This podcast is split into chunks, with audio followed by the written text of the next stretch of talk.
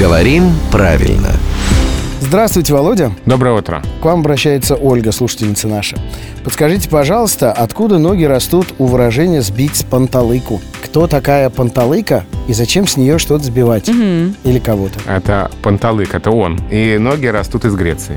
Это гора в Греции Панталык. а, со сталактитовой пещерой и гротами, в которых было легко заблудиться. Так что это из греческого языка к нам пришло, это выражение, и это слово панталык. Точнее, гора даже называлась Пантелик, а панталык это уже мы так. Ну, пока дошло до. России Конечно. своим ходом пешком, Конечно. превратилась в панталык.